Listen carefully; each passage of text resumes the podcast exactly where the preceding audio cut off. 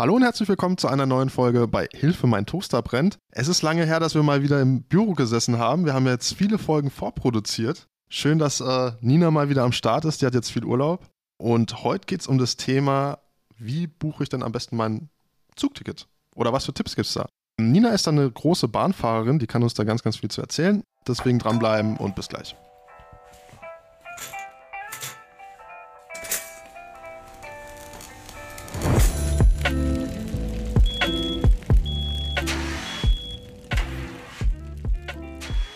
Nina, schön, dass du wieder da bist. Du hattest jetzt lange Urlaub. Wir haben uns äh, immer wieder mal zwischendurch gesehen. Wir haben sehr viel vorproduziert, aber jetzt bist du endlich mal wieder bei uns im Büro.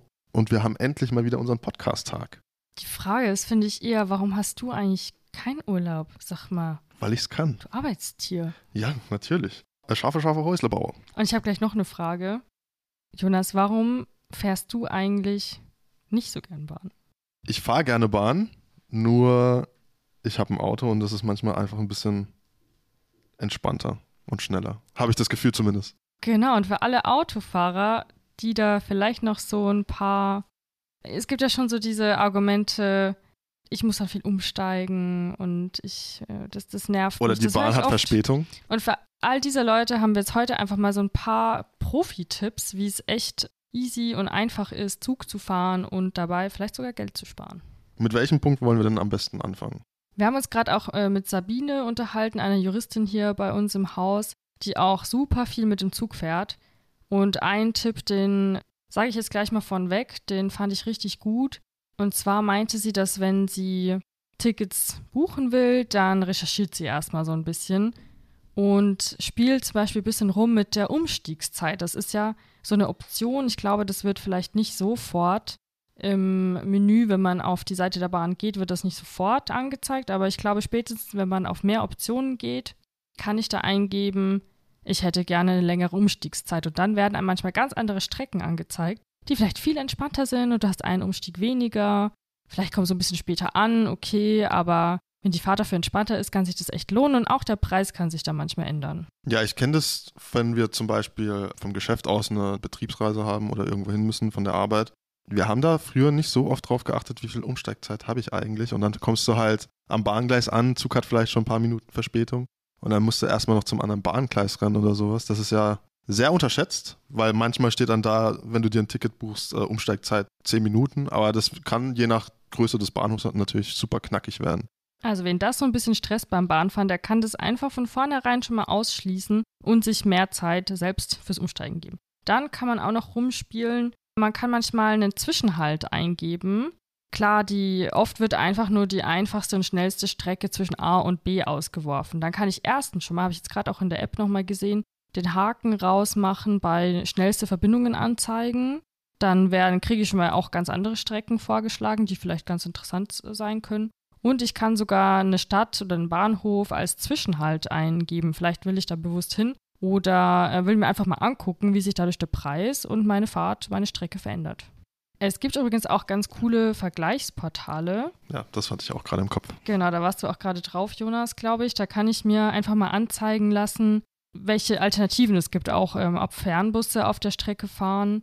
Und wenn ich jetzt zum Beispiel, weiß ich nicht, nach Belgien fahren möchte, nach Österreich, nach Italien, dann kann ich mir einfach mal auch die italienische Bahngesellschaft auf die Seite gehen oder auf die belgische und so weiter. Vielleicht haben die ja sogar interessantere Preise im Moment als die deutschen. Ja, ich denke, da ist auch das Stichwort, was du angesprochen hattest, äh, Preise vergleichen, super gut. Natürlich gibt es solche Vergleichsportale, wo man gucken kann. Also ich habe jetzt mal vorhin spaßeshalber eine Fahrt nach Zürich geguckt. Da ist der Ticketpreis zwar relativ gleich, relativ identisch gewesen, aber Fernbus ist natürlich auch immer ein bisschen länger, weil es können Staus sein.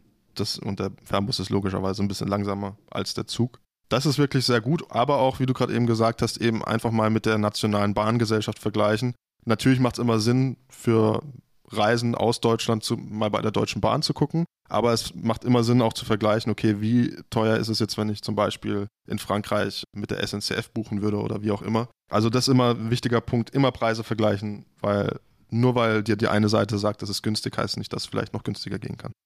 Jonas und ich kommen wieder mit unserem Frankreich-Beispiel. Wir wohnen ja beide in Frankreich, klar, da nehmen wir schon öfter mal Züge der SNCF. Da hatte Sabine auch gerade noch erwähnt, Es gibt zum Beispiel in Frankreich manche Züge, da muss ich eine halbe Stunde vorher, sollte ich da schon dort sein. Das ist man vielleicht nicht gewohnt aus Deutschland, aber da sollte man einfach kurz nachgucken oder sich informieren, wie viel früher muss ich da sein, wann muss ich da einsteigen. Was ich jetzt auch bei der Recherche super interessant fand, in Frankreich, je nachdem mit welchem Zug du fährst, hast du auch nur eine gewisse Gepäckanzahl, die man mitnehmen darf. Es kann zumindest sein, ja. ja wir Deutschen sind da sehr verwöhnt, wenn wir in die Bahn steigen, wir nehmen einfach alle Koffer mit, die wir haben. Und Hier noch einen Wandschrank mitgenommen, genau, halbe Wohnung eingepackt. Und äh, wenn du dann aber in Frankreich unterwegs bist, dann, wie gesagt, kann das natürlich sehr teuer werden. Ich glaube, bis zu 20 Euro, wenn sie dann merken, okay, du hast ein Gepäckstück zu viel mitgenommen. Wenn du es vorher buchst, glaube ich 5 Euro. Wenn du halt direkt dann am Bahngleis bist, wird es dann 20 Und Euro. wenn mein Zugticket nur 20 Euro gekostet hat, dann ist das schon das sehr ärgerlich, ärgerlich wenn ja. ich da noch was draufpacken muss. Aber das ist auch, wie gesagt, von Bahngesellschaft zu Bahngesellschaft immer unterschiedlich. Deswegen immer mal reinschauen in die Vertragsbedingungen. Was darf ich eigentlich mitnehmen?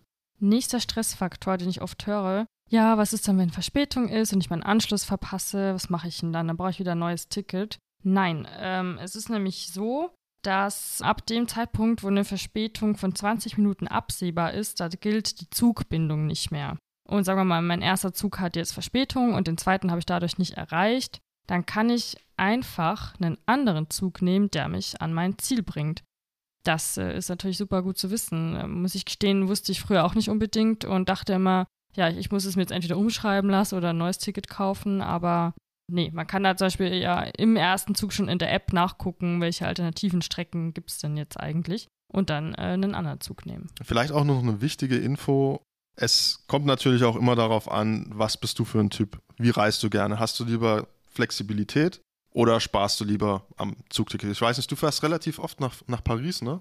Hast du da ein Flexi-Ticket oder guckst du eher so auf den Preis oder? Ich habe immer feste Tickets, ja, weil ich da oft das Wochenende verbringe und dann, ich weiß meine Arbeitszeiten und ich weiß dann, dass ich den auch bekomme, den Zug. Also da ist es mir nicht so wichtig, flexibel zu sein, da will ich einfach nur günstig fahren. Genau, aber auch da ist halt wichtig, wenn du jetzt weißt, du hast eine feste Reise, dann macht es natürlich Sinn, wenn du auch eine feste Zugbindung hast. Das kann dann natürlich auch günstiger sein, weil in, wenn man in, flexibel sein will, ist es immer ein bisschen teurer da ist eben dann auch die Überlegung, mal zu vergleichen, je nachdem, was deine Reisepräferenz ist, ob du eher so Richtung Sparpreis gehen willst oder ob du vielleicht auch ein Interrail für dich in Frage kommen könnte. Da ist einfach wichtig, was ist für dich persönlich ein wichtigerer Aspekt? Willst du flexibel sein oder willst du halt gucken, dass du relativ günstig und schnell an dein Ziel kommst? Noch ein Flexibilitätstipp von Sabine war, dass man die Hinfahrt und die Rückfahrt, da kann es manchmal Sinn machen, das getrennt zu buchen in diesen Suchmasken wird mir das ja oft zusammen sofort angeboten. Hier, ich gebe meinen Startbahnhof ein, meinen Zielbahnhof und für die Rückfahrt ist es dann halt andersrum.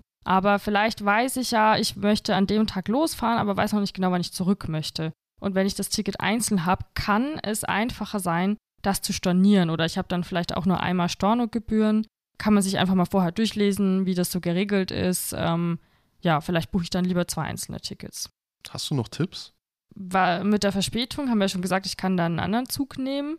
Und ab äh, 60 Minuten Verspätung, ab einer Stunde, kann ich 25 Prozent des Ticketpreises zurückverlangen.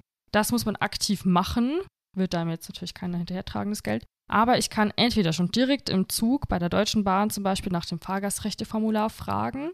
Ich kann aber das genauso auch online abrufen und trage dann ein, wo hatte ich Verspätung und so weiter.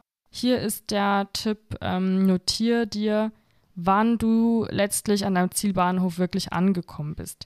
Mach vielleicht sogar ein Foto von deiner Uhr, mach einen Screenshot von deinem Handy, dann kannst du das einfach genauso in das Formular dann eintragen. Das gilt übrigens, was ich jetzt gerade sage, überall in Europa. Also auch wenn du in Belgien, sonst wo, hatte ich gerade schon das Beispiel Italien Verspätung hast, du bekommst da Geld zurück. Ab 120 Minuten gibt es sogar 50 Prozent des Fahrpreises zurück. Und wenn du mehr wissen willst zu deinen Bahnfahrgastrechten in Europa, da werden wir nochmal eine gesonderte Folge machen, wo wir auch nochmal so ein bisschen auf das Rechtliche drauf eingehen. Also was gilt auch, wenn du zum Beispiel, wenn ein Streik ist oder wenn Unwetter ist und dein Zug ist nicht gefahren oder ist ausgefallen. Also da gehen wir dann nochmal ein bisschen mehr Infos zu deinen Bahnfahrgastrechten. Ein letzter Tipp, guck dir doch auch mal Nachtzüge an. Dadurch kann man sich manchmal eine Übernachtung sparen und man kommt quasi schlafend an sein Reiseziel, oft auch quer durch Europa. Kann praktisch sein, ja, kann man sich mal angucken. Und kann auch eine gute Alternative zum Flugzeug sein. Weil man, wenn du abends fährst und dann morgens ankommst, dann bist du meistens direkt mitten in der Innenstadt und musst nicht erst noch vom Flughafen aus irgendwie mit dem Zug, Taxi oder sonst irgendwie in die Innenstadt reinfahren. Kennst du einen Autofahrer, der noch ein bisschen zögerlich ist beim Zugfahren, weil er sich das kompliziert vorstellt? Dann schick dem oder derjenigen doch unsere Folge. Und in diesem Sinne würde ich sagen, bis zum nächsten Mal. Schön, dass du reingehört hast. Und gutes Zugfahren. Ciao, ciao. Tut, tut oder so. Tschu, tschu.